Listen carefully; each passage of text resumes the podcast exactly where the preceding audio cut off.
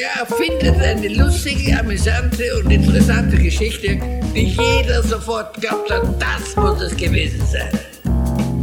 Lügen für Erwachsene, der Löwe-Podcast.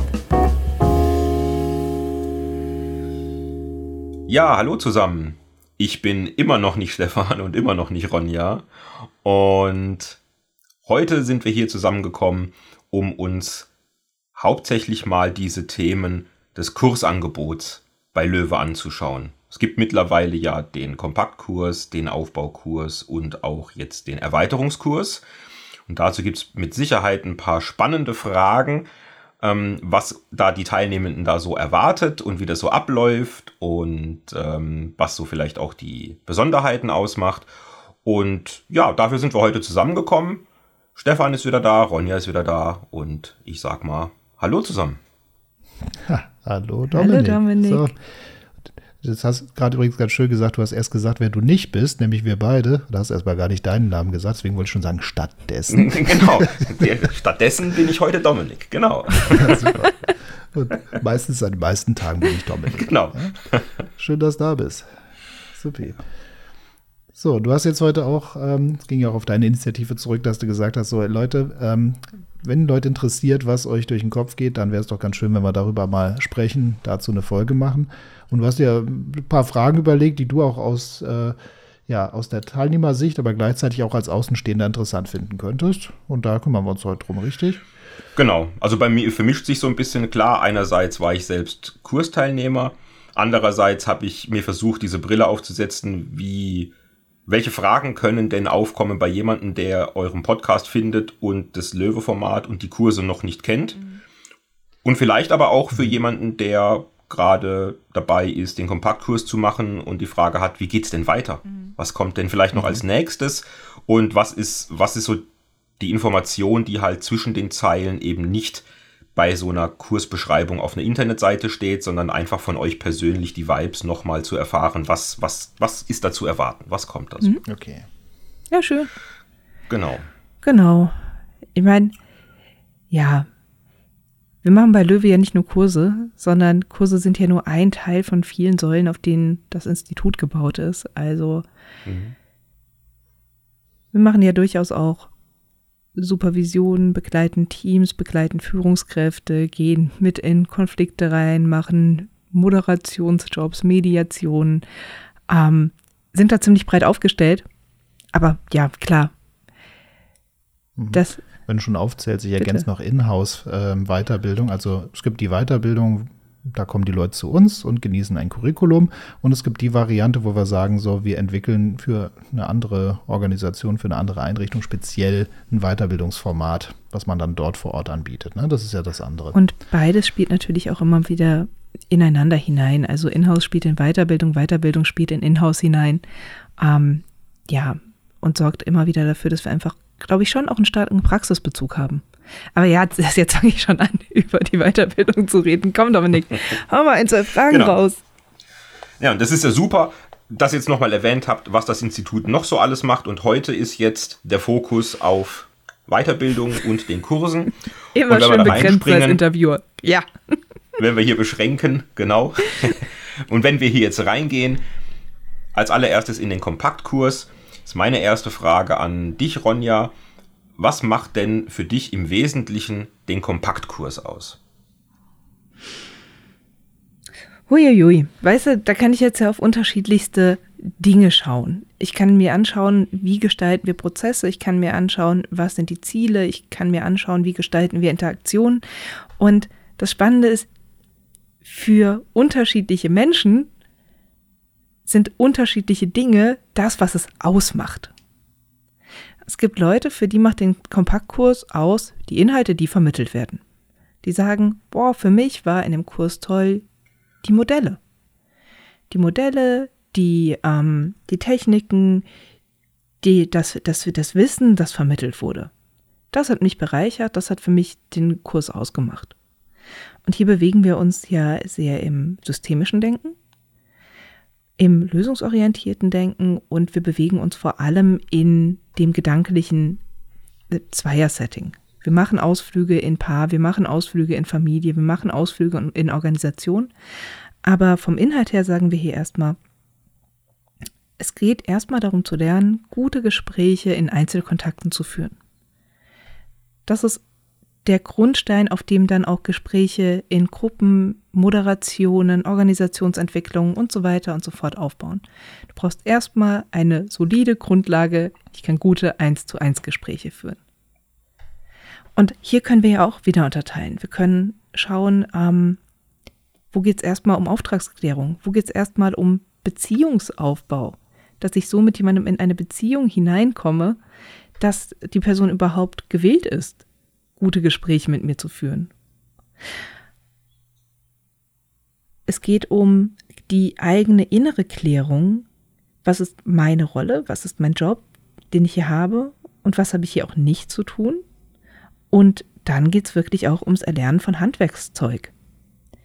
Ich finde das beim Thema Gesprächsführung immer ganz, ganz spannend. Wenn man nur eine Person sieht, die jemals wirklich Gesprächsführung gut konnte, dann hat man immer den Eindruck, finde ich, wow, das ist die Person, das ist deren Persönlichkeit. Wie toll die das macht, wie toll die Person ist.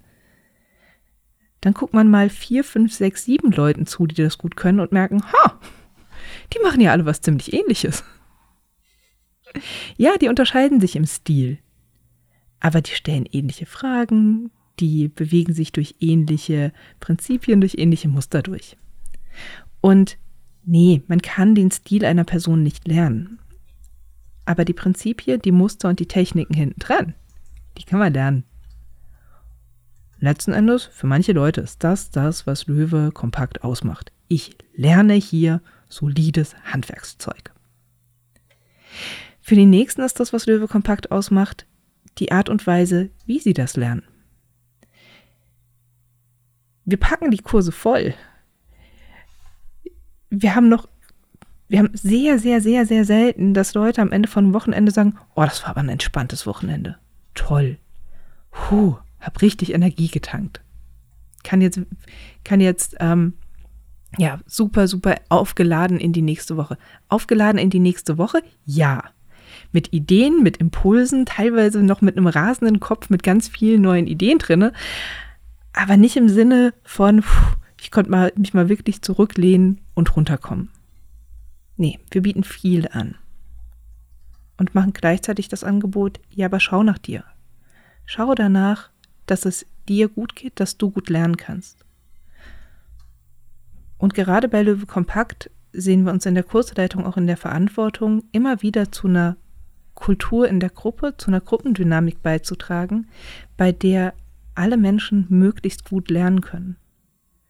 Mhm. Deshalb verwenden wir bei Modul 1 viel Zeit darauf, erstmal eine Gruppe miteinander vertraut zu machen. Natürlich immer noch mit dem Metablick von, was machen wir hier, wofür, was hat das schon mit Gesprächsführung zu tun. Ähm, ja, aber da sehen wir uns in der Verantwortung, auch Gruppenprozesse so zu moderieren, dass sie das Lernen fördern und nicht behindern. Für manche Leute ist es das, was es ausmacht. Dass wir viel mit Gruppe arbeiten, dass wir sehr viel Praxis machen. Und ja, dass es ein viel Inhalt, viele Ideen und viel Hands-on aber auch ist. Und dann, glaube ich, gibt es noch eine dritte Art und Weise, die Löwe kompakt ausmachen kann. Und das sind die Leute, die sagen, Löwe kompakt war für mich, ja, ich habe inhaltlich was gelernt. Ja, der Gruppenprozess war toll. Aber vor allem habe ich was über mich selbst gelernt. Ich habe mich selbst in meiner persönlichen Entwicklung unterstützt erlebt. Und das passiert auf der einen Seite durch auf jeden Fall die Gruppe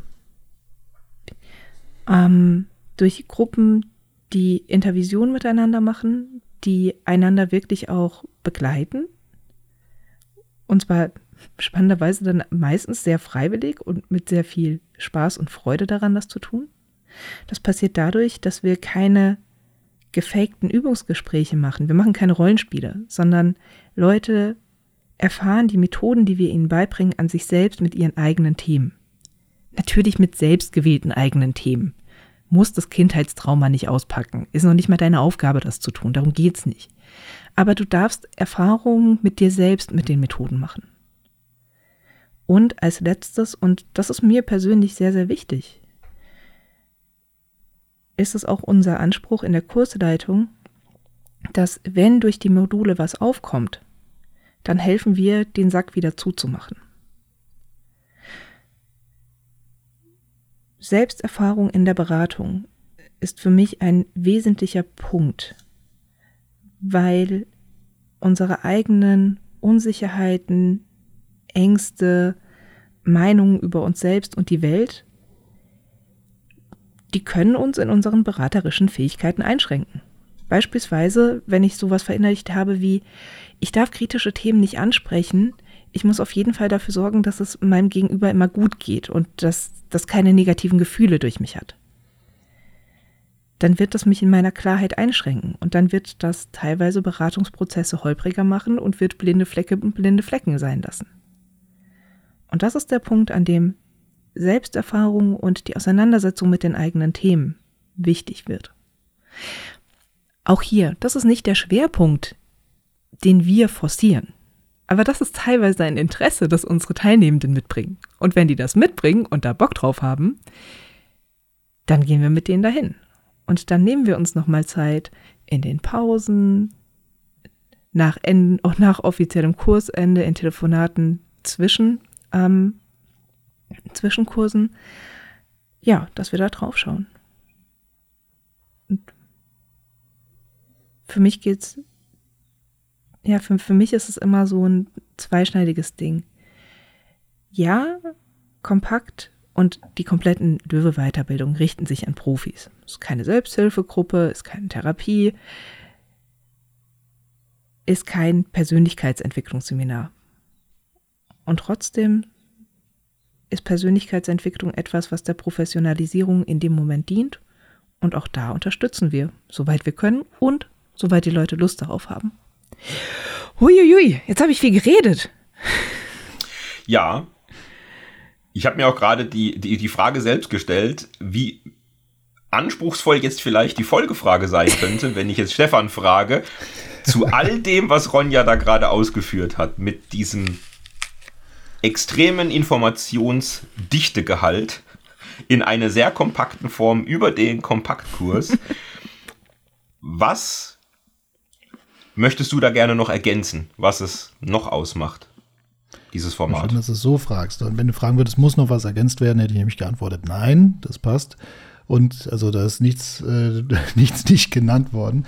Ähm, gleichzeitig natürlich, ähm, wenn du fragst, was könnte noch ergänzt werden, wenn man es so sagt, dann ähm, vielleicht erstmal noch aus einer anderen Ebene, woher kommen diese Informationen? Weil ich finde es immer fies, wenn jemand als Anbieter zum Beispiel so Sachen über sich selbst sagen würde. Unser Produkt ist das, jenes und so fort, mhm. ähm, sondern vielleicht auch für alle anderen da draußen. Äh, natürlich haben wir intensive Feedback-Prozesse. Das heißt, wir ähm, kriegen diese Resonanzen, weil uns das auch wirklich interessiert. Ja, spannend, es kommen ja Leute und gehen zufrieden weg und empfehlen uns weiter. Was macht, was macht das aus? Oder was sind die Elemente, die du als interessant wahrgenommen hast? Ob, ob wir das vorhatten, es ist keine Frage der Absicht, sondern eine der Wirkung. Deswegen müssen wir uns auch im Feedback-Prozess damit auseinandersetzen.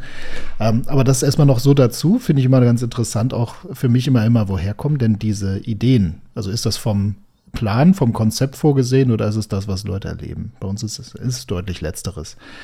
Ähm, was kann ich noch ergänzen? Ähm, worum es unter anderem auch geht, ist, dass man lernt zu beobachten. Heißt, wir gehen auch im Kompaktkurs schon her und fragen immer wieder, was passiert hier gerade? Was passiert hier gerade auch allein schon, wenn jetzt wir als Gruppe zusammenkommen und welche Dynamiken entwickeln sich ganz, ganz schnell bei frisch gebildeten Gruppen zum Beispiel? Was passiert, wenn ich lernen möchte oder ich mir vornehme, ich möchte was lernen, ihr kennt das ja wahrscheinlich alle, man möchte, man meldet sich irgendwo an und stellt sich vor, wie man da Vollgas gibt, bis zu dem Tag, an dem das dann stattfindet. An dem Tag ist gerade nicht so günstig und man verquatscht sich lieber irgendwo in der Ecke und fährt auf Halbgas, weil man gerade heute sagt, heute ist nicht so günstig. Man erinnert sich nicht mehr an den Vorsatz, den man mal hatte, als man da, oder auch ein Buch, ne? Das Buch kaufen ist mal ganz toll drin, aber dann das Buch lesen, da kann es manchmal ein bisschen hapern. Ähm, das heißt, dass man immer wieder sagt, was kann man beobachten? Was passiert hier gerade? Und Beobachtung muss man trainieren. Beobachtung ist eine, ähm, also das kommt mit Training zustande. Und das ist so der Teil, den wir jetzt bei Kompakt durchaus beachten. Ähm, es geht darum, eben sich mit Wissen zu beschäftigen, mit Musteridentifikation zu beschäftigen und auch Methoden immer wieder anzuwenden. Und das könnte leicht missverstanden werden, dass das so ein Methodending sei, weil es gibt auch in der systemischen Szene so eine klare Idee von, ja, es geht doch um die Haltung. Das ist eine systemische Haltung, keine Technik. Also bitte keine techn äh, technische Herangehensweise und so was man gern auch translativ bezeichnet. Translativ heißt einfach nur neues Wissen, neue Methoden, neue Techniken, aber mit dem alten Bewusstsein weitermachen. Und ähm, ich sage immer, naja, was wir schon im Kompakt machen, wir möchten sicherstellen, dass Leute, die jetzt mit einer gewissen Verunsicherung kommen oder mit ihrer Gesprächsführung unzufrieden sind, in gewissen Situationen sagen, puh, die überfordern mich, dass wir ausschließen können, dass es am Handwerkszeug liegt. Also hast du das Wissen, was du theoretisch bräuchtest, hast du theoretisch auch das Handwerkszeug und hast du die Fähigkeit, das zu beobachten in dem jeweiligen Kontext, gut, dann können wir auf deine Haltung gucken. Wenn du die Sachen aber gar nicht hast, dann wissen wir nicht, ob es einfach nur ein Handwerks, handwerkliches Thema ist. Also wenn eine Führungskraft einfach letztendlich keine Idee hat, wie man ein Mitarbeitergespräch führen könnte, dann brauchen wir nicht über die Haltung erstmal reden, sondern es lohnt sich, ein kleines Einmaleins zu kennen und das ist das Spannende, kaum eine Methode oder eine ja, Übung, die wir machen, funktioniert, ohne dass man seine Einstellung hinterfragen muss, seine ähm, Annahmen über die Menschen.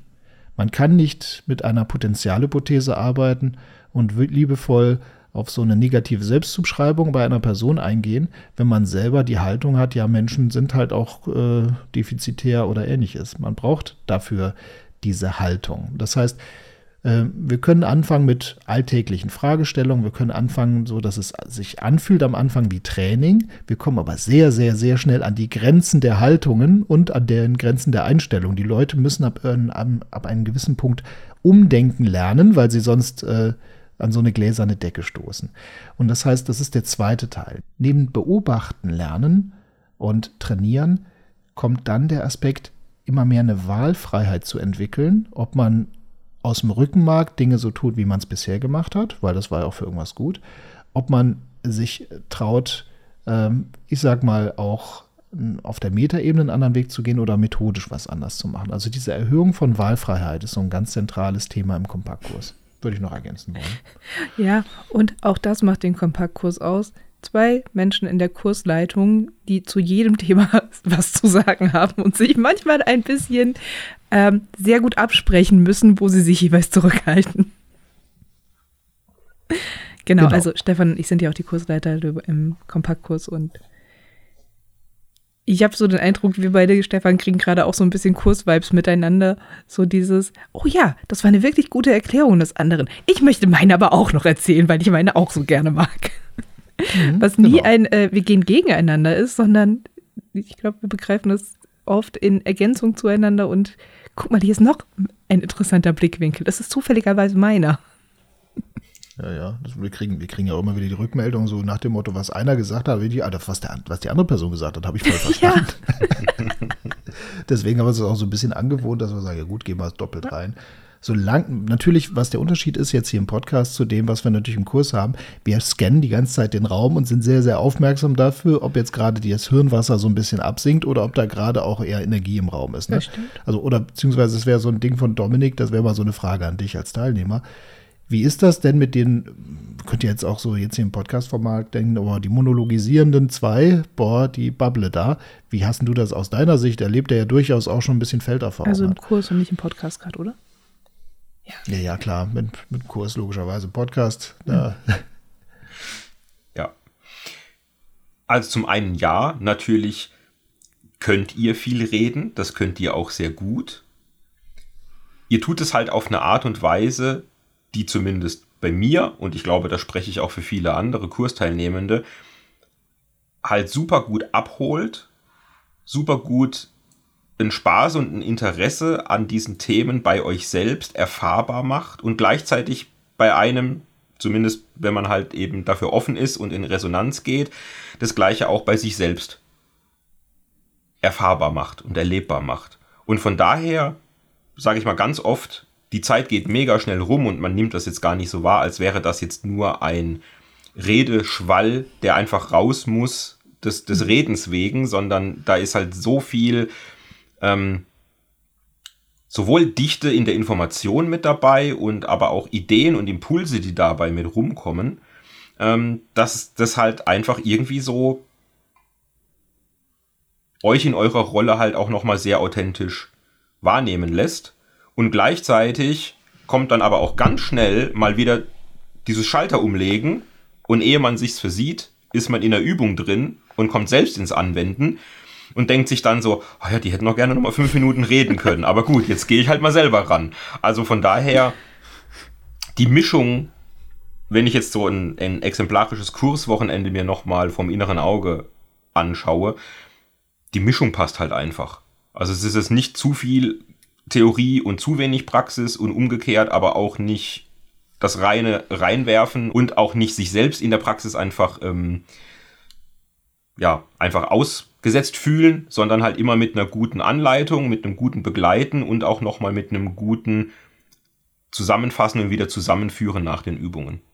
Mhm. Ja, danke. Das finde ich immer wieder spannend, weil ich, ich denke schon, unser Vorsatz ist schon, wir wollen alles intensiv. Ja. Wir wollen sowohl Inputs und Fragen intensiv beantworten und lieber doppelt hält, aber wir wollen wenig Zeit zum äh, ja, Rumdümpeln, das hat man dann danach und davor, aber nicht im Kurs. Da wollen wir Gas geben. ja. Schön. Ja. Dann ist die Moderation wieder bei Dominik. Wo sind wir denn? Tatsächlich eine Frage wurde jetzt ja schon mehr oder weniger beantwortet. Ich hätte nämlich auch gefragt, ja, wer leitet denn diesen Kompaktkurs überhaupt? Jetzt habt ihr beide mhm. schon gesagt, ja, das sind wir beide. Von daher ist die Frage ja schon beantwortet. Mhm. Wir beide und die Gruppe. Okay. Nicht so intensiv wie im Aufbaukurs, aber, weißt du, so Sachen wie, wir machen keine Pausen. Wir brauchen keine Pausen. Es ist nicht unser Job, Pause ja. zu machen. Ich habe ich hab gestern erst wieder einen Online-Vortrag gehalten und nach so fast zwei Stunden meinte dann einer von den Teilnehmern, ob wir mal eine Pause machen könnten. Und ich war so, oh ja, richtig, Pause. ähm, genau, also in so Fragen der Bekömmlichkeit ist durchaus auch immer der Kurs gefragt. So dieses, was brauchen die gerade? Denn auch wenn Stefan und ich mit mega viel Energie und Bock da sind, aber wir haben Freitagabend und der Kurs hängt halt durch und braucht gerade 20 Minuten statt 10 Minuten Pause und die sagen das an, ah ja gut, dann kriegen sie halt 20 Minuten Pause. Von daher, wir sind da nicht die bösen Diktatoren, aber wir haben eine Idee vom Weg und wie wir und wo es lang geht. Aber beim Wie wird dieser Weg gegangen, da gibt es durchaus ganz viel Mitspracherecht an vielen Stellen. Hm. Ja, weil wir kommen, wollen ja mit allen ankommen und nicht nur zu zweit am Ende oben auf dem Berg stehen. Genau. Dann war ja auch schon ein bisschen eine Antwort auf die Frage, für wen ist der Kurs geeignet. Da habe ich jetzt gerade noch so im Ohr dieses Nachklingen von, na, das richtet sich schon an Profis. Da wäre jetzt die Frage nochmal so ein bisschen der Ausführung. Also nicht, dass man denkt, hier, man muss mit einem enormen Vorwissen oder mit sonstigen ähm, Vorkenntnissen anrücken. Also nochmal ganz dediziert die Frage, für wen ist der Kompaktkurs denn geeignet? Hier müssen wir unterscheiden. Ich glaube, ich fange alle meine Antworten heute an, wir müssen unterscheiden. Ähm, also auf der einen Seite gibt es den Kurs mit seinen Inhalten und auf der anderen Seite gibt es den Kurs als Professionalisierungsangebot, würde ich es jetzt mal nennen. Äh, Professionalisierungsangebot auf dem Papier. Vom Inhalt her ist der Kurs für jeden geeignet, der sich mit professioneller Gesprächsführung auseinandersetzen möchte. Und da ist es egal, ob das ein Jazzmusiker ist, der sagt, ja, irgendwie habe ich halt Bock drauf. Ob das eine Führungskraft ist oder ob das wirklich eine Person ist, die bereits in einer Beratungsstelle arbeitet, vielleicht noch nicht so lange und sich da einfach nochmal professionalisieren will oder eine Person, die schon wirklich lange in ihrem Beruf arbeitet. Wir haben beispielsweise auch immer wieder Lehrer da, die seit Jahren äh, Lehrer sind und die ähm, sich in dem Bereich einfach nochmal weiterbilden möchten. Ich würde sagen, Berufsgruppen, bei denen das gut andockt, würde ich mal die Psychologen nennen, die Pädagogen nennen, die Mediziner nennen. Wenn wir es erweitern wollen, können wir auf jeden Fall aber auch noch ähm, auf ja, Führungskräfte aller Art gehen. So, das ist das eine. Also für wen könnte es inhaltlich interessant sein? Stefan, ich schiebe mal zu dir rüber. Hast du zu, für wen könnte es inhaltlich interessant sein, noch was dazu? Na, ich würde sagen, das ist immer wieder für Personen interessant, die jetzt auch mit gewissen Aufgaben zu tun haben, bei denen sie eben, äh, ich sage mal, Gespräche jenseits der fachlichen äh, des fachlichen Informationsaustauschs ja. zu tun haben. Das heißt, alles, was irgendwie auch mit äh, von Führung, aber auch äh, Gestaltung kooperativer Beziehungen jeglicher Stimmt, Form, ja.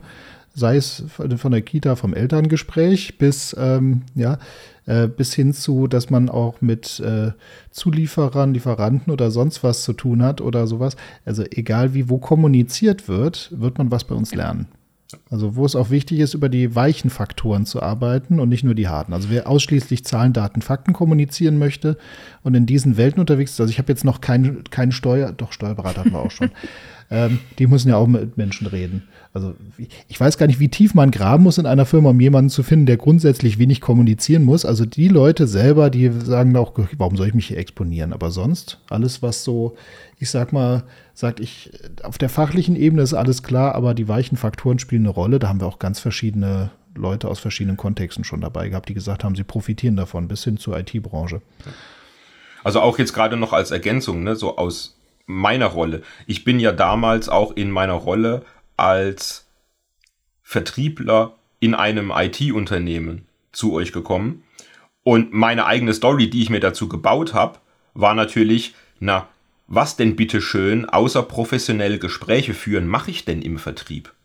Also da geht es ja dann auch genau um diese weichen Faktoren. Wie, wie baue ich eine gute Beziehung zu meinem Gesprächspartner auf? Wie baue ich Beziehungskredit auf? Wie gehe ich auch in eine Auftragsklärung? Was möchte die Person? Was sind die Bedürfnisse? Und wie kommen wir sehr schnell auf eine professionelle Art und Weise zusammen und können die gemeinsame Arbeit gestalten? Also wirklich jetzt aus einem ganz, sage ich jetzt mal, klassischen freien Wirtschaftskontext heraus hat äh, sich das für mich auch sehr sinnvoll angehört und hat sich dann ja auch im Nachhinein als sehr sinnvoll bestätigt. Ja, und auf der anderen Seite, so, da waren wir bei, für wen sind die Inhalte geeignet? Mm, und auf der anderen Seite sind wir noch bei dem Thema, wer kann denn am Ende ein ähm, vom Dachverband anerkanntes Zertifikat bekommen? Und da, Stefan, als äh, mhm. Mitvorstand des Dachverbandes spiele ich die Frage einfach zu dir weiter. Ähm, also da ist es ja so, dass die Dachverbände grundsätzlich danach gucken, sie, weil man ja eben keine Ausbildung macht, also mit staatlich anerkannten Abschluss, sondern eben eine Weiterbildung.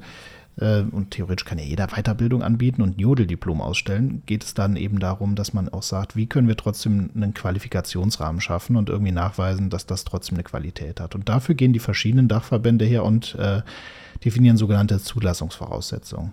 Wir sind ja im Dachverband der Deutschen Gesellschaft für Systemische Pädagogik, DGSP, und die stellt als Zugangsvoraussetzung eben ich müsste doch mal, am besten lese ich es gleich nochmal selber richtig vor, ähm, aber dass es eben darum geht, dass man eine entsprechende Qualifikation in einem therapeutischen, pädagogischen oder in ähnlichem sozialen Abschluss vorweisen kann.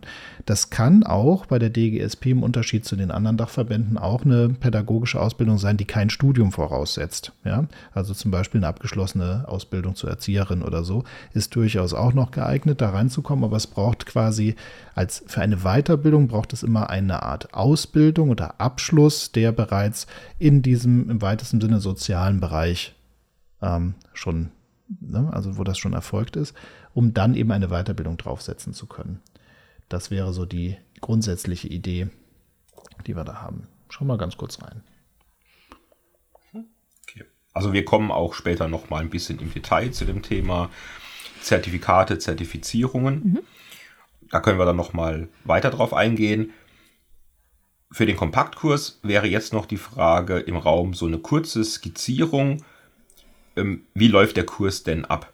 Also nehmen wir jetzt mal an, es hat sich jemand entschieden, ich möchte das machen, nimmt jetzt entweder schon Kontakt zu euch auf oder füllt ein Formular aus oder wie sind so die ersten Schritte, wie geht es dann weiter und was kommt dann auch so grob gesagt im Kompaktkurs auf die Leute zu?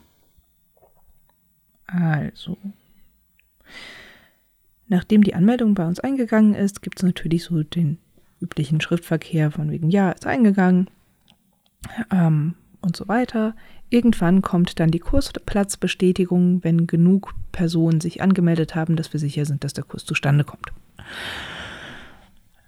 Und dann gibt es im Vorfeld zu dem Kurs ein paar persönliche Gespräche. Also für mich ein paar, für die Teilnehmenden jeweils eins, und zwar mit mir aktuell.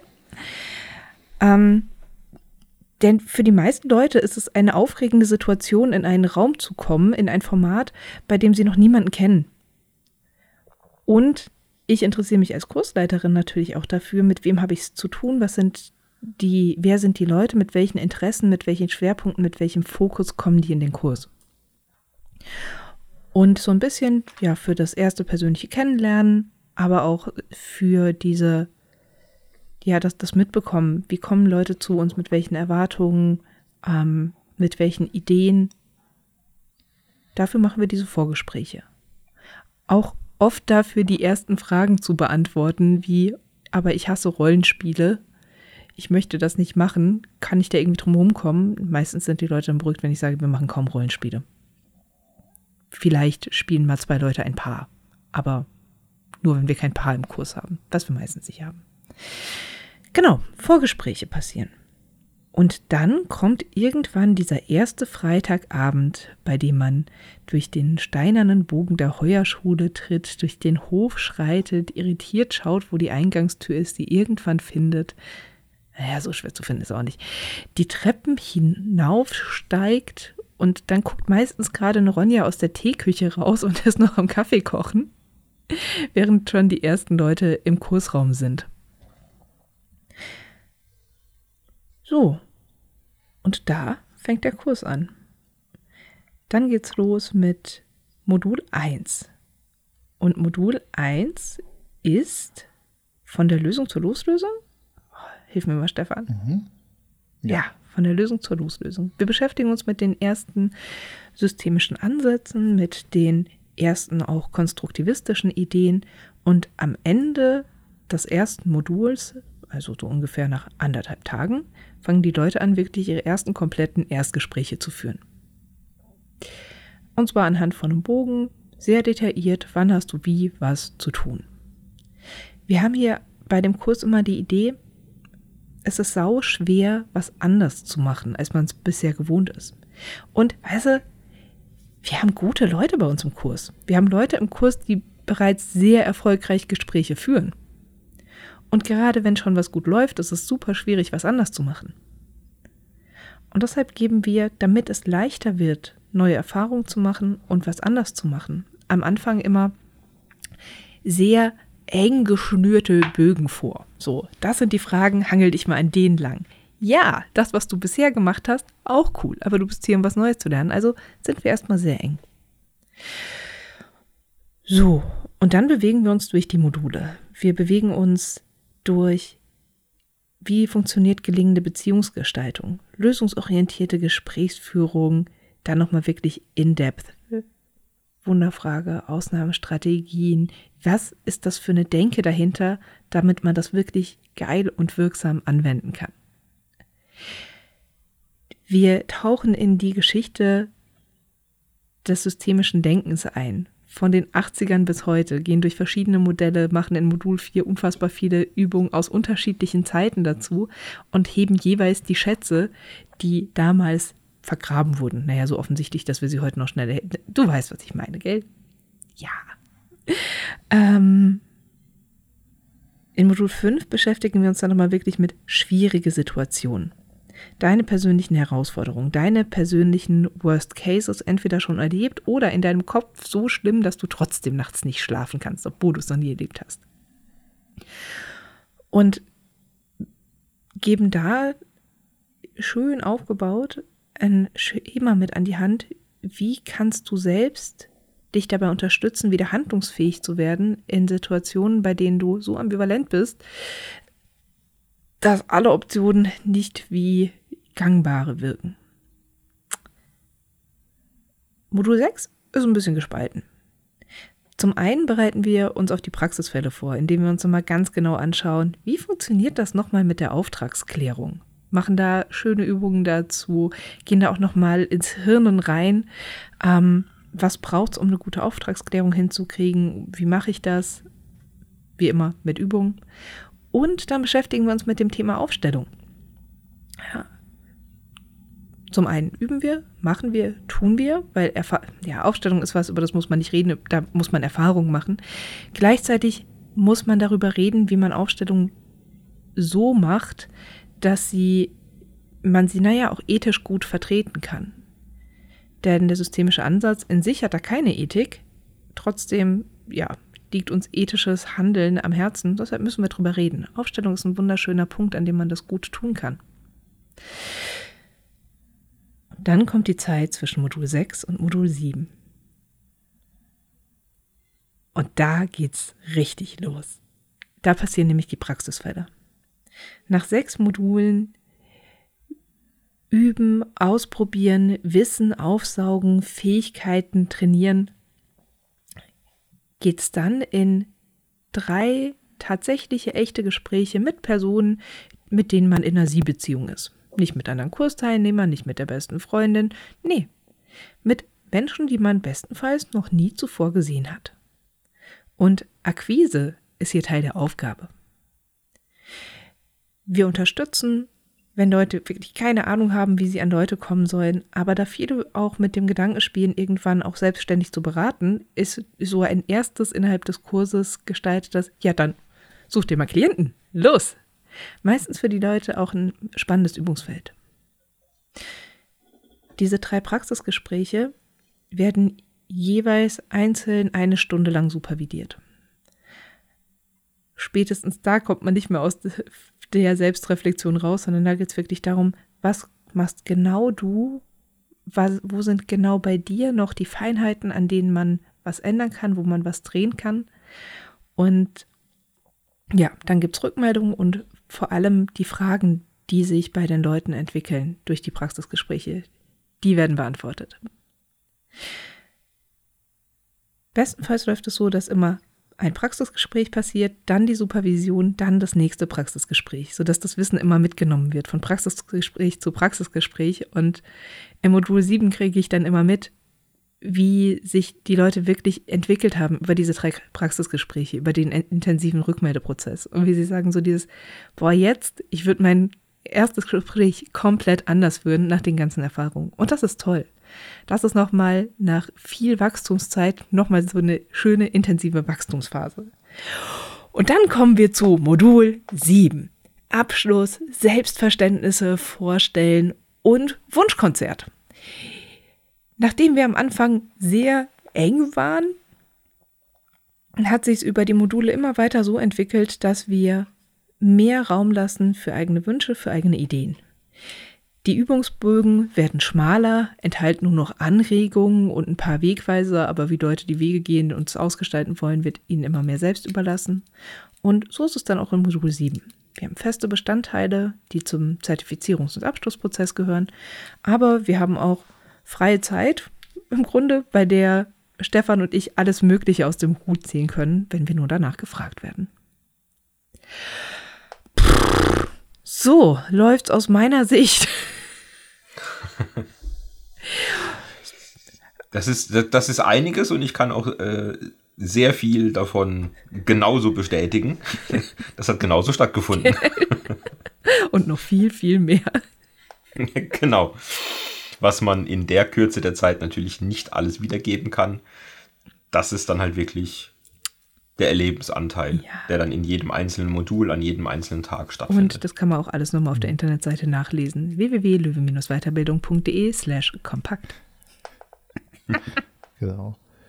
Trotzdem, okay. ich würde es nochmal in zwei Sätzen zusammenfassen, weil ausführlich haben wir es ja.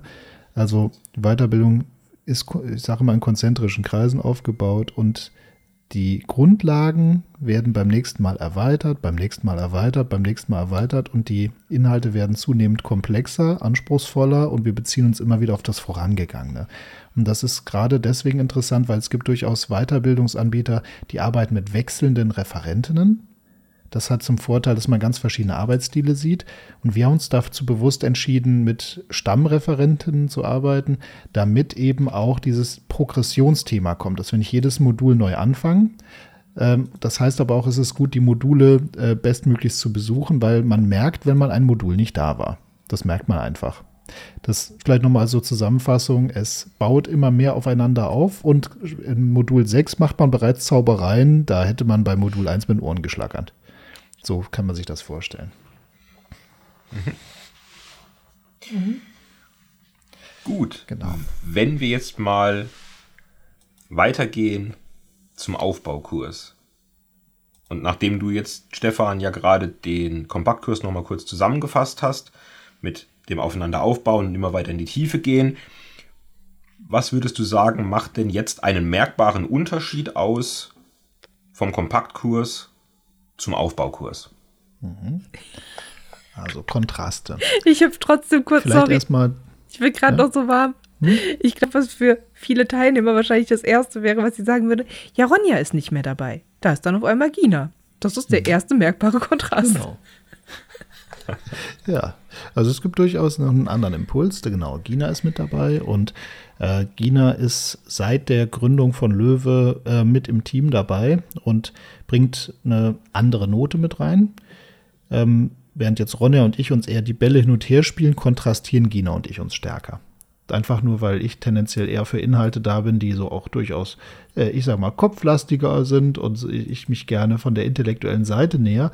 Und Gina geht von der gestalterischen Seite rein, von der kreativen Seite. Und äh, ja, so nach dem Motto, okay, fahren wir, fahren wir mal das Hirn runter und aktivieren jetzt mehr die Bauchhöhle. Ähm, das heißt, ähm, es werden im Unterschied zu Kompakt, wo es sehr stark um Gesprächsführung geht, ging, geht es dann im Aufbaukurs vielmehr darum, wie bewege ich mich in einem System. Ungeachtet dessen, ob ich da eine, ich sag mal, Rolle habe, dass ich da, ich sag mal, Gespräche führe oder so, sondern auch, wie, äh, dass man mehr das systemische Denken noch mehr trainiert. Ja, also sich in System, System zu bewegen und das systemische Denken zu trainieren, steht im Vordergrund vor der, ich sag mal, zwischenmenschlichen kommunikativen Ecke. Das ist da da haben wir die Grundlagen in Kompakt geschaffen. Und Gina bringt dann noch weitere methodische Dimensionen mit rein. Also methodische Dimensionen werden jetzt interessant, dass wir noch mal mehr mit Raum arbeiten, noch mal mehr mit den Faktoren Zeit arbeiten, noch mehr mit Gestaltung und Kreativität und äh, also auch nicht sprachliche Methoden mehr in den Vordergrund holen als davor schon. Also das ist nochmal so ein klarer Kontrast.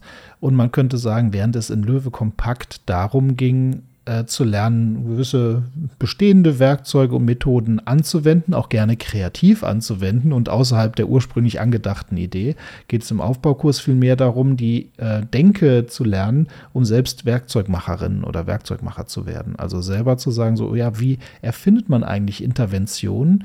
Und statt dass man die Frage stellt, oh, ich habe eine Situation, was mache ich? Und dann kram ich in meinem Werkzeugkoffer, geht es eher umgekehrt, dass man sagt, ich habe die Prinzipien hinter dem Werkzeuge machen so verstanden, dass ich sage, ich bin in der Lage, in der Situation etwas zu entwickeln, was hier für diese Situation passt und bin nicht mehr länger die Person, die dann das eine Tool X sucht oder so.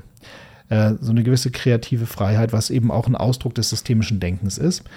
Das ist so, ähm, das sind so Kontraste und gleichzeitig auch in der Seminargestaltung machen wir einige Dinge anders. Wir verwenden hier auch das Konzept der Lügen für Erwachsene. Das heißt also, ähm, viele Leute im Kompaktkurs sind noch raus und sagen, oh, das ist so eine tolle Gruppe, so eine tolle Atmosphäre hier und oh, das ist alles so schön hier, eine tolle Gruppe.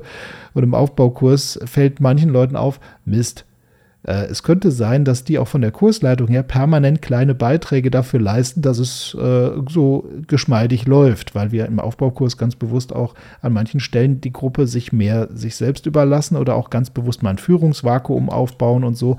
Und dann spürt man auch Gruppendynamik und Dinge, die in Teams äh, überall in, in, Deutschland und darüber hinaus passieren. Solche Dinge werden auch erfahrbar bei uns in unserem Weiterbildungssetting. Dann aber immer mit der Frage, wie löst man das wieder auf? Das heißt, wir nehmen den Kurs nicht mehr ganz so sehr an die Hand und sind nicht mehr äh, so ich sag mal, auch gruppendynamisch da, so dass wir nebenher noch ein bisschen Supervision machen und die Sachen so im Blick halten. Das machen wir trotzdem, aber wir lassen ein bisschen mehr laufen, auch damit gewisse Effekte auch im Raum mehr passieren können und dann besprechbar werden.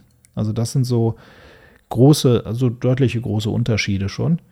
Also man könnte mal sagen, kompakt ist, ich äh, lerne Werkzeuge zu nutzen, die entsprechenden Haltungen und Prinzipien dahinter. Und im Aufbaukurs geht es um die Dekonstruktion von Haltungen, auch von dem systemischen Ansatz selber, bis hin zu, dass man sagt, so, wir müssen die liebgewonnene Idee des Systemischen auch auf äh, seine Grenzen untersuchen und auch uns mit dem Thema Ethik befassen. Das ist so ein, das sind so alles so Veränderungen, sage ich mal. Ronja, da du jetzt ja beim Aufbaukurs nicht selbst in der Kursleitung mit Nur dabei manchmal, wenn jemand bist, ausfällt, richtig. Oder genau, oder eben in Ergänzung.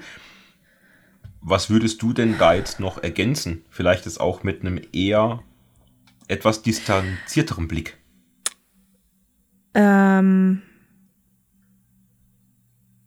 Ja, was würde ich sagen? Ich würde sagen, beim Kompaktkurs habe ich sehr direkt gelernt, gemerkt, wofür ich die Sachen gerade lerne und konnte direkt in die Umsetzung gehen.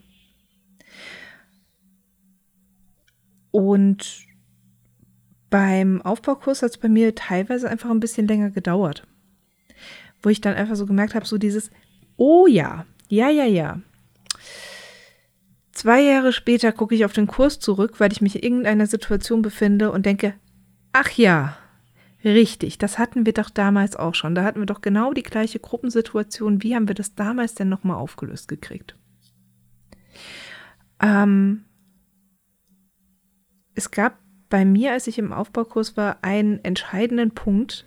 Da haben wir abends, ich bei einer Mitteilnehmerin, äh, ich habe bei einer Mitteilnehmerin übernachtet und dann saßen wir da und haben uns geärgert darüber, was über den Tag in der Gruppe passiert ist und wie das blöd war und so weiter und so fort.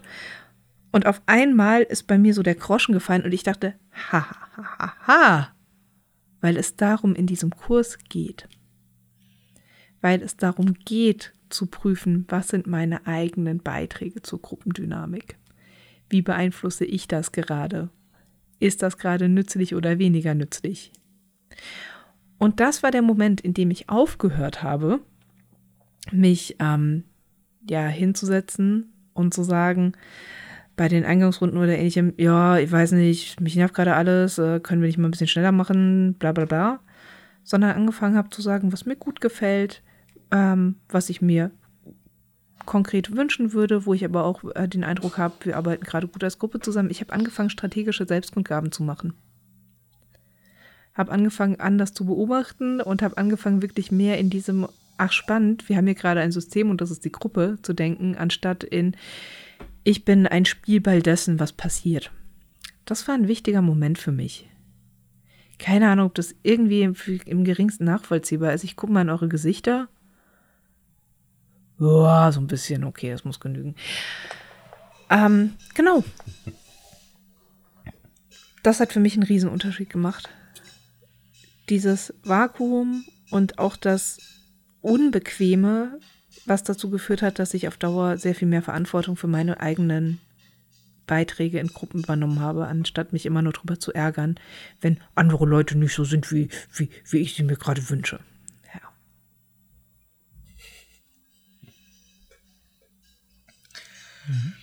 Okay.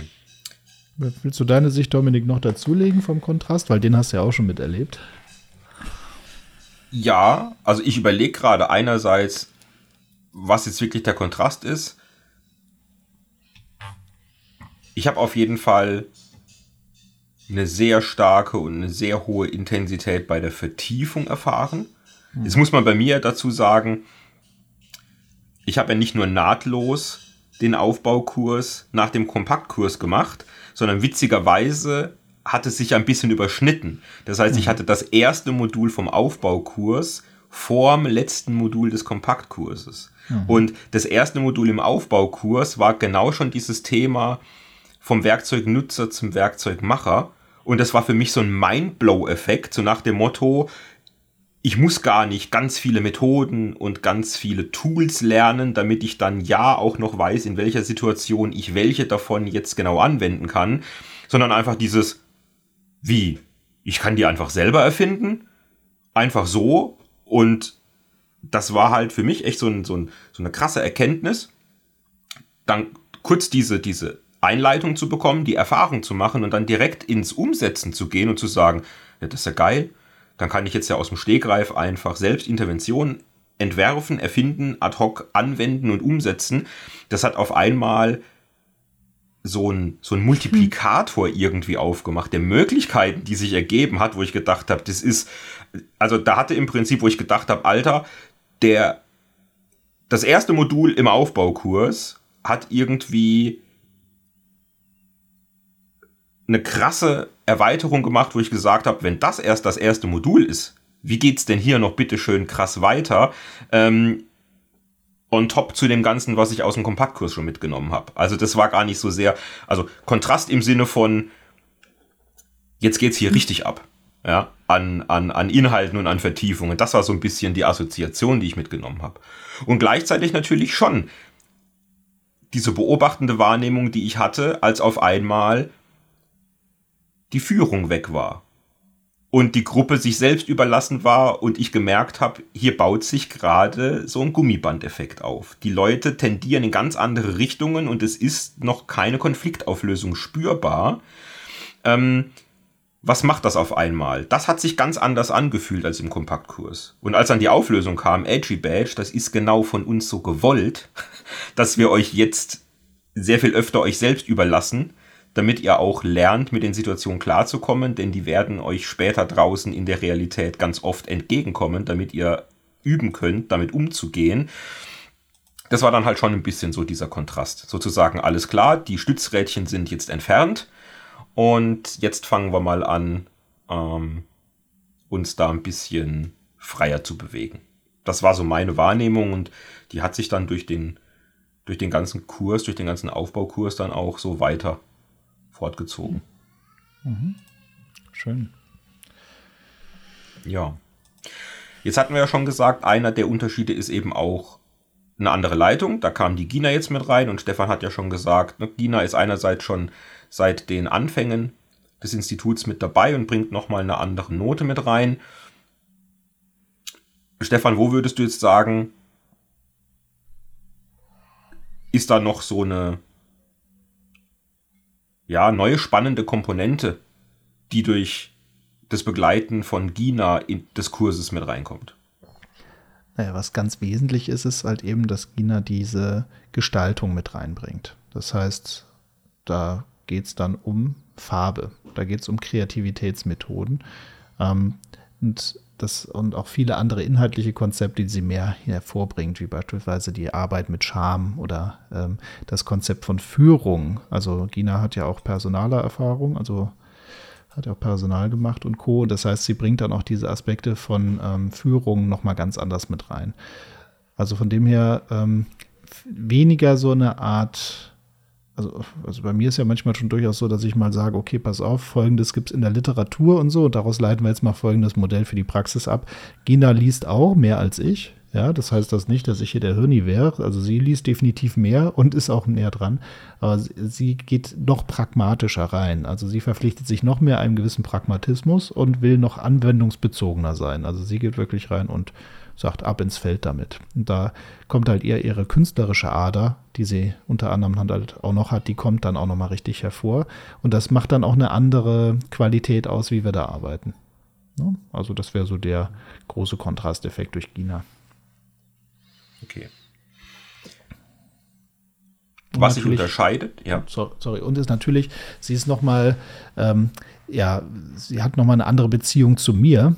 Und wie gesagt, Ronja und ich neigen ja dazu, uns eher die Bälle zuzuspielen und Gina und ich neigen eher dazu, auch so ins Kontrastieren zu kommen, wo wir wirklich sagen, okay, es gibt den einen oder anderen Weg und jetzt fährt mal der eine seine Energie runter und lässt dem anderen mal und dann jetzt äh, geht da die Energie wieder runter und jetzt kommt die andere Person mal nach vorne und macht was anderes, ganz anders.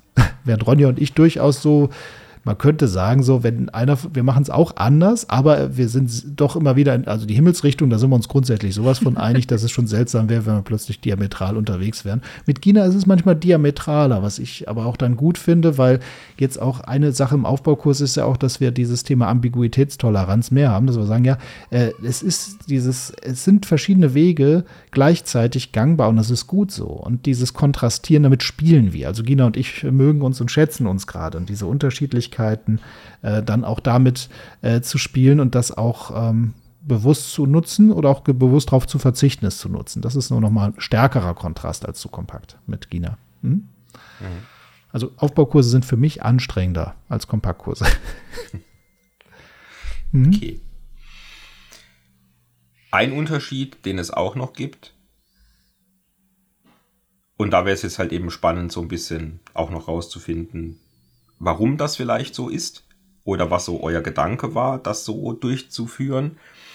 Im Kompaktkurs gibt es ja die Praxisfälle, die wurden ja auch schon angesprochen, wo man wirklich rausgeht, man sucht und findet selbst Klienten mhm. und geht in die Gesprächsführung und übt quasi am echten Szenario, wie fühlt sich das an, in die Beraterrolle reinzugehen und solche Gespräche zu führen.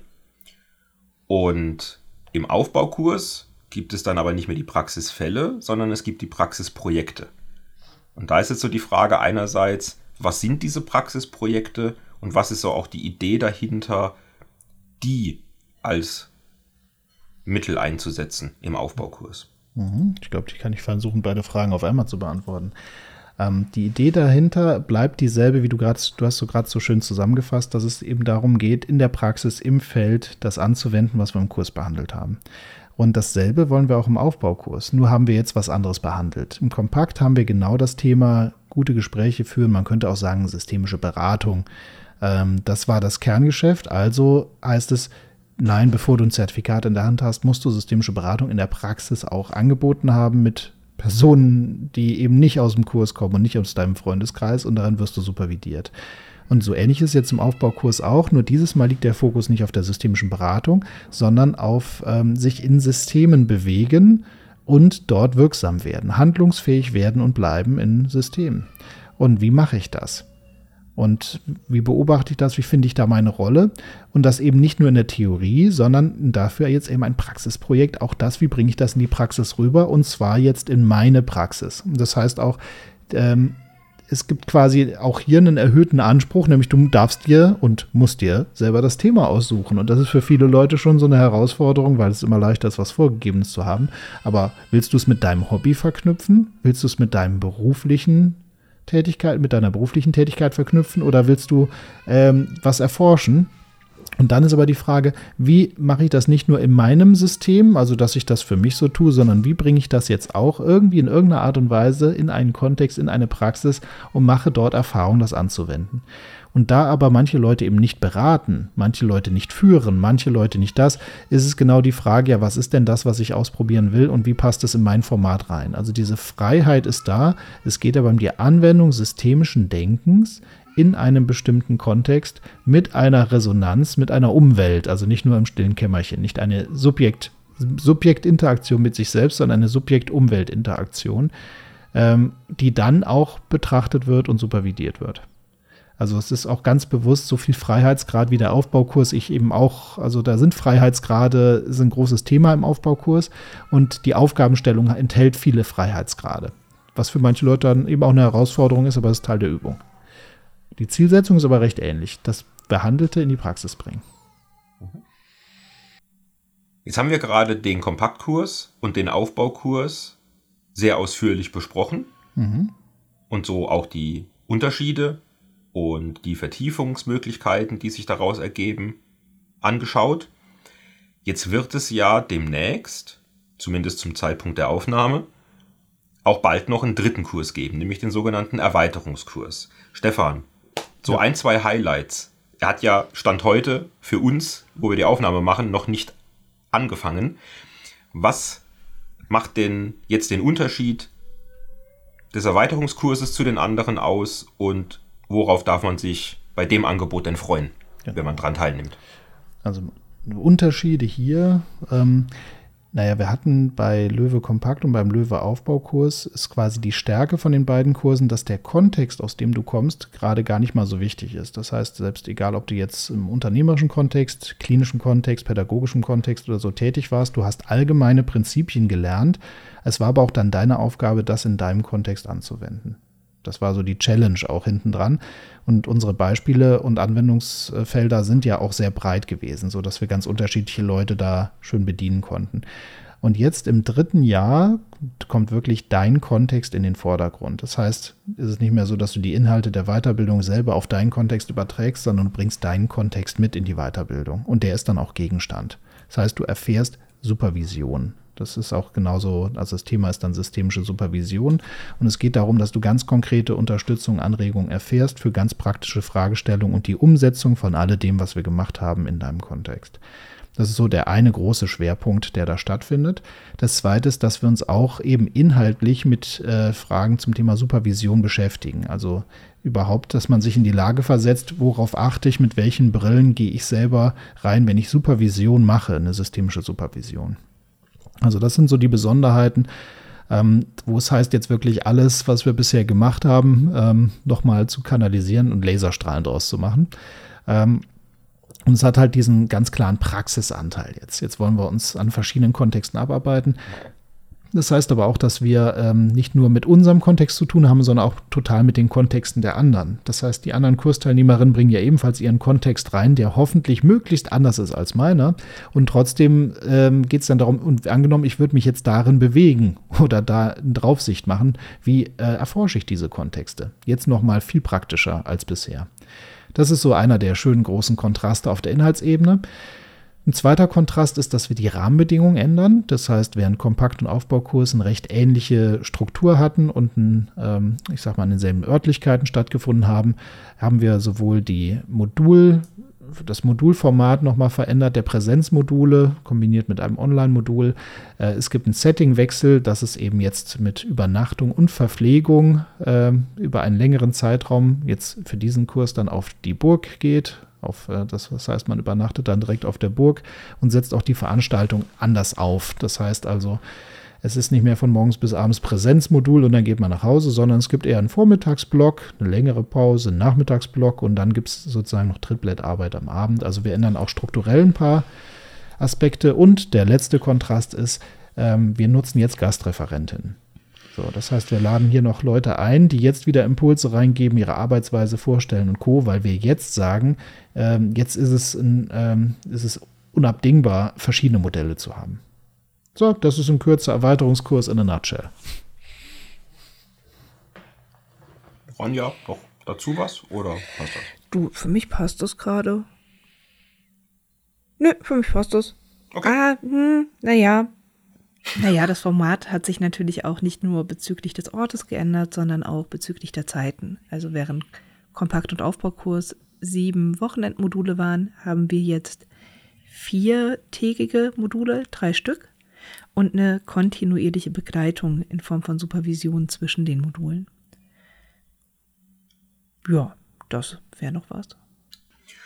Klingt auf jeden Fall spannend und wenn es dann die ersten Feedbacks gibt von den Teilnehmenden, wie der Erweiterungskurs so wirkt, dann wird sich das mit Sicherheit vielleicht in einem künftigen Podcast auch nochmal wiederfinden. Könnte ich mir vorstellen. Spätestens, wenn du kommst und fragst. Wahrscheinlich. Könnt ihr schon mal drauf gefasst machen.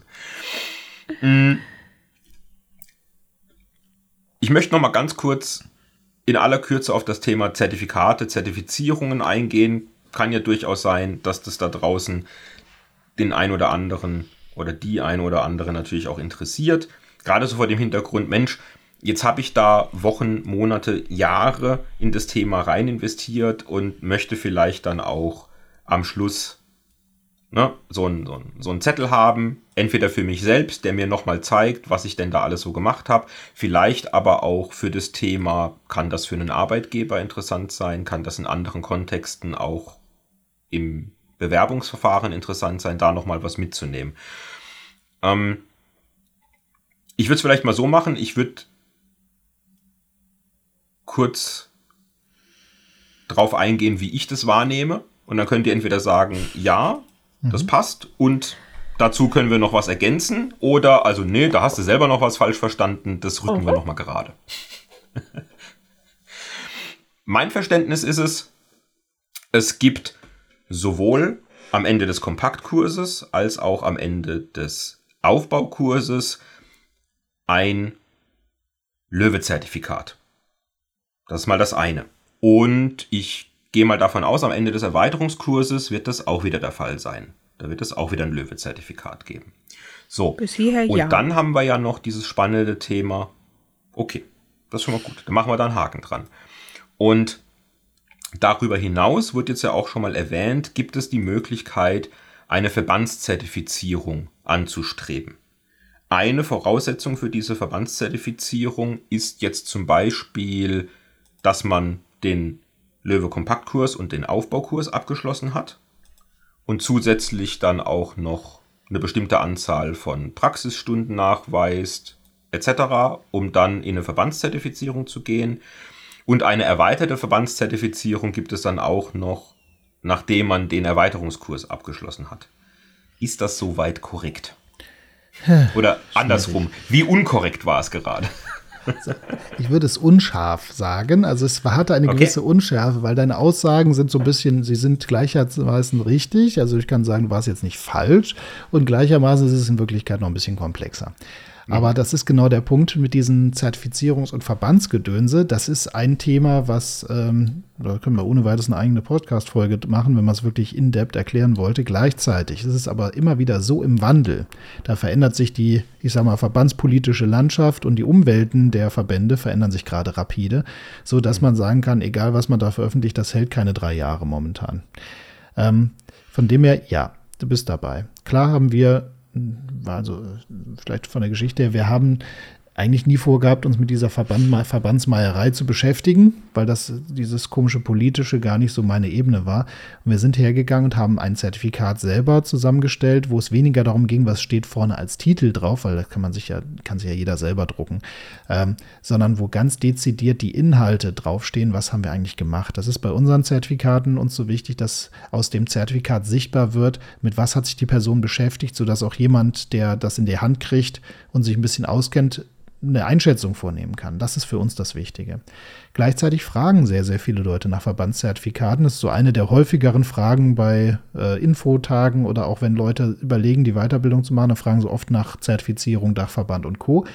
Äh, später in der Praxis spielt das übrigens gar nicht so eine Rolle. Also vielleicht 5% der Leute, die bei uns fertig sind, beschäftigen sich überhaupt damit, so ein Verbandszertifikat zu holen. Die anderen sind vollkommen zufrieden und kommen mit dem, was sie haben, auch in die entsprechenden, also durch die verschiedenen Qualifikationshürden oder so durch. Das heißt, Zertifizierung und Verbände spielen im Vorfeld eine größere Rolle als später. Das kann ich schon mal aus der Ja. Praxis bestätigen. Zumindest, äh, Aber das zumindest wenn es um, ähm, um Beratung geht, da erlebe ich das auch so.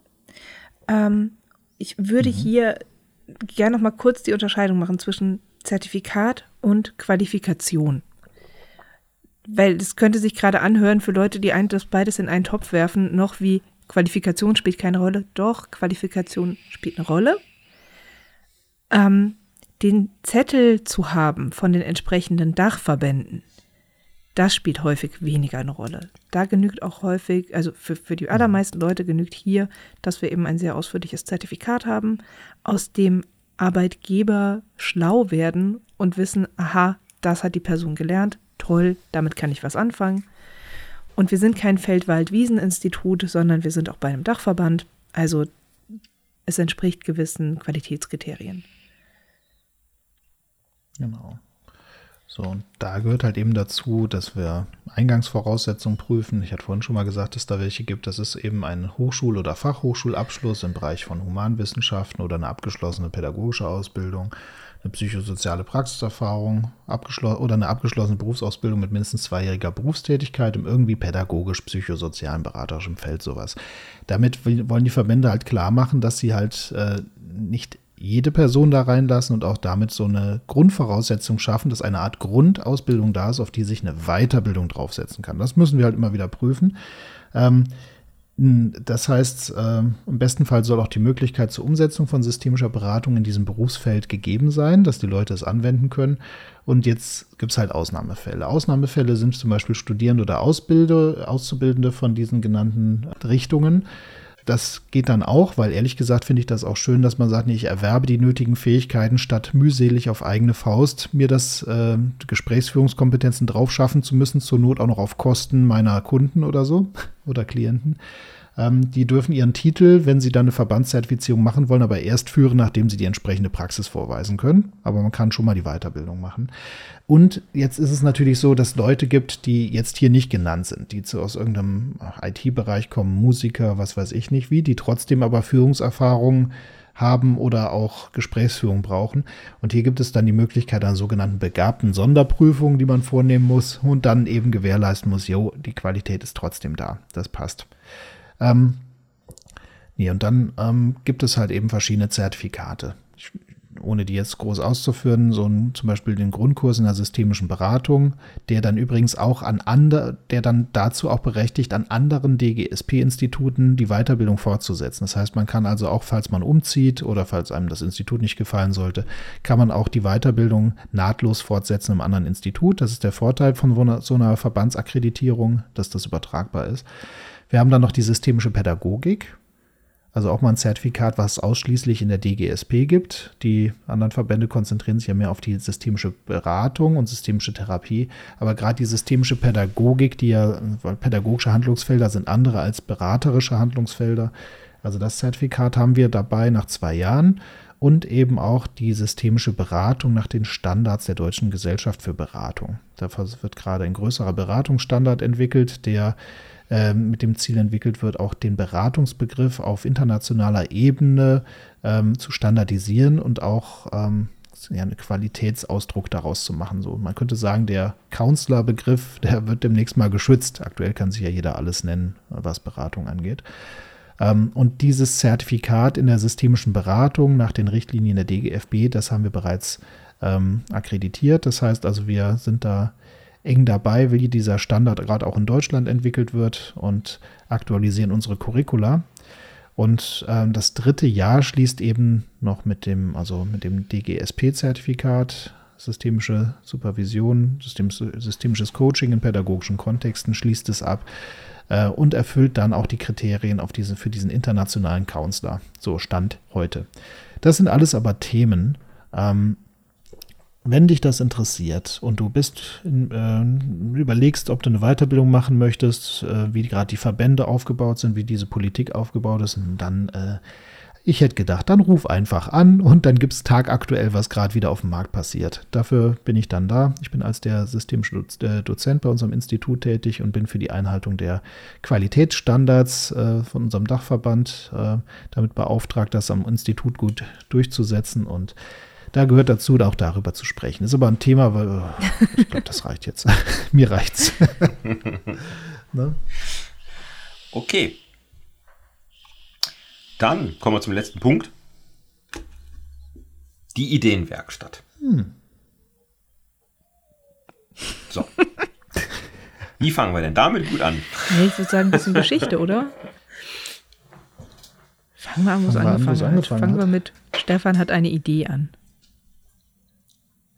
das Herrliche ist ja, ne, wenn ich mit Robert da sitze, er, Robert er sagt ja immer, er hatte die Idee und ich hätte die aufgeschnappt. Ich, ich bin ja leider, ich kann ja nicht ausschließen, dass dem so war. Ich erinnere es halt anders. Deswegen, aber ich erwähne ihn jetzt mal ehrenhaft, ne? Ähm, ja, genau. Ähm, also die Idee dahinter war ja, also ich erinnere mich auf jeden Fall daran, dass ich immer wieder in Weiterbildung war und ich hatte immer wieder neue Ideen, neue Spinnereien und war von was begeistert von Ideen und ich wollte die irgendwo ausprobieren und habe aber gemerkt, wenn ich das in der Weiterbildungszeit, weil es gerade einfach toll passt, sage, oh Leute, da habe ich was Schönes.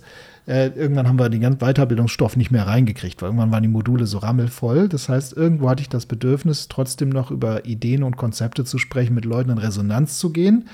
Ähm, und, und was ist dafür ein guter Rahmen, so ein Experimentalrahmen? Den habe ich mir gewünscht. Gleichzeitig kam aber auch, und das kam auf jeden Fall von Robert, so dieses Thema von, hey, wenn man Kursteilnehmer war, man würde gerne am Ball bleiben, aber es kam damals nach dem Kompaktkurs, kam nichts mehr. Das ist ein paar Jahre her. Und Leute waren aber gewillt, hey, jetzt gerade ist doch spannend, ich würde gerne am Ball bleiben. Was macht man denn als Absolventin, als aktuelle Kursteilnehmer und wie geht man weiter vor?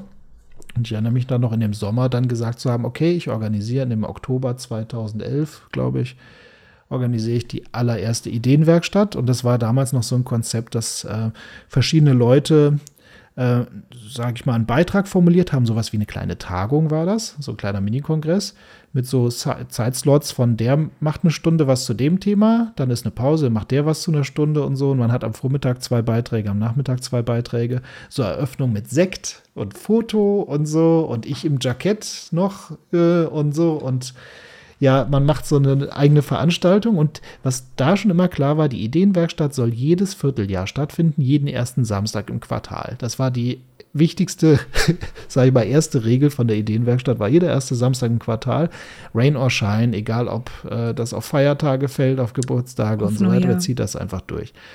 Ja. Auf Neujahr und so weiter, wir ziehen das durch. Und ähm, das war dann so die Eröffnung und das war wirklich noch so eine, ja, es war immer herrlich, weil es waren so, da kam so der harte Kern. Ich habe auch jetzt noch ganz gut in Erinnerung, wer da alles dabei war. Wir haben da noch extra noch extra noch ins Möbelhaus gefahren, extra schönes Geschirr geholt und Sachen angerichtet. Also so ein bisschen wirklich versucht, da so ein Tagungsflair aufzubauen. Ähm, ja, und dann ging das halt, also ging das halt immer weiter, dieses Format. Also das, mittlerweile ist es, glaube ich, die nächste ist dann jetzt, Stand der Aufnahme, ich glaube, die 43. Ne, ja. Müsste jetzt die 43. Ideenwerkstatt sein. Das heißt, das Ding existiert jetzt über zehn Jahre und ähm, ja, das ist schon ein ziemlich irres Format, weil das hat sich dann auch gewandelt. Das wurde immer mehr von, äh, also da gab es auch teilweise mal externe Referenten, die nichts mit Löwe zu tun hatten. Dann gab es Leute aus den Reihen, die was ausprobieren wollten. Ähm, es gab auch so Thementage, dass man mal zu einem ganzen Thema was gemacht hat. Dann gab es total offene Runden, wo man fast Open Space-artig keine Festlegung mit dem Thema hatte.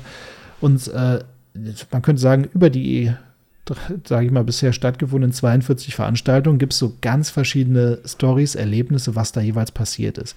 Und das ist eben ein Format, eben kurz gesagt, was man gerade als aktuelle Kursteilnehmer gerne nutzen kann oder auch als Teilnehmerin anderer Institute, weil man kann das als Intervisionseinheiten anrechnen. Das ist auch dann lukrativ, mal mit seinem Weiterbildungstrupp vorbeizukommen. Ähm, das ist äh, natürlich auch toll, wenn man, sag ich mal, im Kontakt bleiben will, die Löse, Löwe-Stimmung vermisst und sagt, hey, ich würde gerne noch mal ein bisschen schnuppern. Und ähm, das ist aber auch interessant für Leute, die einfach sagen, mich interessiert das, was ihr da tut. Mich interessiert aber nicht, euch irgendwie mit euch Weiterbildung und sonst was zu machen, aber ich höre gerade den Podcast und ich habe mal Bock vorbeizukommen. Hey, jeder erste Samstag im Quartal, trag dich im Newsletter auf der Internetseite ein, kriegst die Info, kommst vorbei, alles gut. Ähm, und das heißt, wir hatten da auch schon niedergelassene Therapeuten, wir hatten da Professoren sitzen, wir haben da, also wer Lust hat, darf kommen. Und die, die da sind, bestimmen, was sie dann miteinander treiben. Das ist dann das Ganze. Und bisher war es so, äh, der Kostenbeitrag hat sich jeweils ein bisschen verändert, aber momentan äh, Stand der Aufnahme sind 20 Euro in die mhm. Kaffeekasse, äh, was eher so eine Art ähm, ja, Beteiligung an der Raummiete ist. Ähm, das ist keine Veranstaltung mit einer Gewinnabsicht und man würde, wenn man woanders hingehen würde, für so eine Veranstaltung normalen Tagessatz äh, wahrscheinlich zahlen für so eine kleine Minitagung, weil es wirklich so von der Qualität oder von dem, was da so passiert, ähm, ist das jetzt nicht ähm, 20 Euro. Also das würde man woanders, äh, würde man das wahrscheinlich anders verkaufen. Genau, von dem her, man hat wenig, äh, man investiert vor allem seine Zeit und sein Herzblut, wenn man vorbeikommt, weniger, das die Kohle, äh, weniger die Kohle. Und ähm, ist ein schönes Format. Wer mehr dazu mal sehen will, was wir da so gemacht haben, auf der Internetseite gibt es so eine kleine Chronik der verschiedenen ähm, Ideenwerkstätten, was da so passiert sein könnte. Wer da drauf geht, kann einfach mal sich ein bisschen durchklicken, schauen, was da so alles schon Themen waren. Aber ja, es gibt keinen, es ist kein Hinweis darauf, wie es das nächste Mal sein wird. Ja, ich weiß gar nicht, ob das jetzt, da brauche ich jetzt mal eure, eures als Ronja, du als auch Co-Organisatorin hier und Dominik als der, der auch schon mal da war.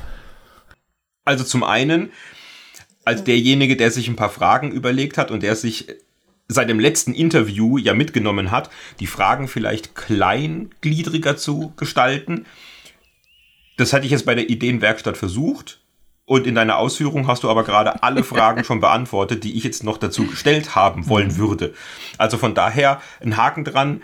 Was ist sie? Wurde gerade erklärt. Für wen ist sie?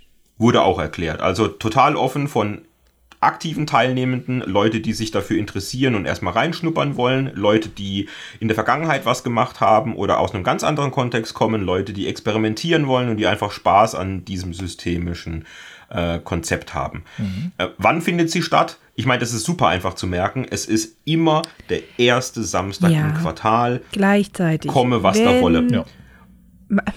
Manchmal kriegt man den ersten Samstag im Quartal trotzdem nicht mit.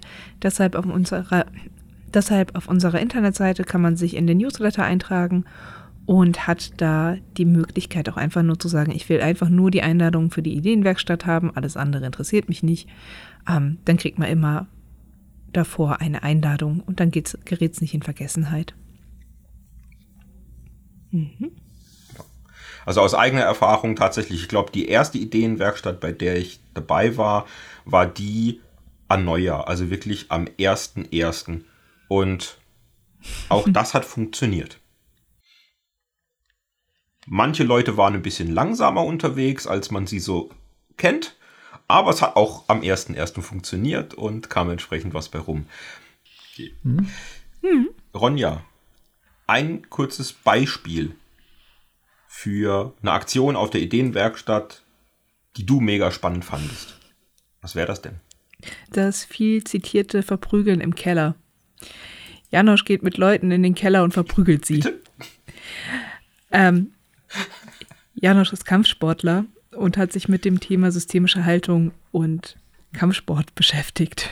Und da gab es eine Ideenwerkstatt, in der, glaube ich, Janosch aufgrund von sehr hohem Interesse dreimal hintereinander systemische Haltung und Kampfsport angeboten hat. Und er ist mit den Leuten immer in den Keller gegangen und die haben da natürlich auch so ein paar Griffe und Haltungen und so gemacht. Und am Ende des Tages war es einfach nur noch, naja, Janosch ist mit Leuten in den Keller gegangen, hat sie verprügelt. Okay, eine, eine schöne Zusammenfassung dessen, was dann ja. dort tatsächlich stattgefunden hat. okay, also man merkt Experimentalcharakter, aber auch gleichzeitig das Potenzial, wirklich ins Üben und ins Anwenden zu kommen. Dafür ist die Ideenwerkstatt auch da, dass man sagt, ich habe eine Idee und ich möchte die jetzt wirklich einfach ausprobieren und ich finde dafür ein Publikum und ich kann mir dafür eine Bühne nehmen und gleichzeitig kann man aber auch hinkommen, wenn man sagt, ich möchte das mal beobachten, was die anderen da so machen und kann das auch gerne quasi aus der Position miterleben. Also ich muss da nicht nur hin, wenn ich aktiv was beitragen möchte, sondern auch, wenn ich nur konsumieren möchte. Ja, ja. Bin ich auch herzlich Kann sein, dass das nicht beim Konsumieren bleibt, aber meinen. ja, wir könnten mal so tun, als ob okay. ja. So. Okay. Gut. Dann würde ich sagen, sind wir für diesen mhm. Teil durch. Wir haben viel Spannendes erfahren über die Kursangebote, dass es im Löwe-Institut natürlich auch noch viel mehr gibt als die reinen Weiterbildungsangebote. Und auch was die Ideenwerkstatt ausmacht und dazwischen natürlich auch das Thema Zertifikate, wobei da auch schon so euer Feedback aus der Praxis ist. Vorher ist es ein größeres Thema als nachher. Das wäre für mich so die Zusammenfassung und wenn das für euch auch so passt, würde ich sagen, es war mal wieder schön mit euch. Es hat Spaß gemacht. War schön mit und dir. Vielen Dank, bald. Dominik. Danke dir, Dominik, fürs Anregen und Fragen stellen. Und genau, ja? bei Fragen, Anregungen, Wünschen und so weiter einfach eine kurze Mail an podcast.löwe-weiterbildung.de. Wir freuen uns über Themenvorschläge, Feedback und E-Mails. Falls dich das interessiert hat und, und falls du jetzt überhaupt noch eingeschaltet hast, selbst dann wäre Lebenszeichen interessant, weil es echt ein Feedback ist. Ach, gerade, das Format hat echt noch. Na egal, ich höre jetzt auf. Ja, Spaß. dann ihr Lieben, macht's gut. Tschüss.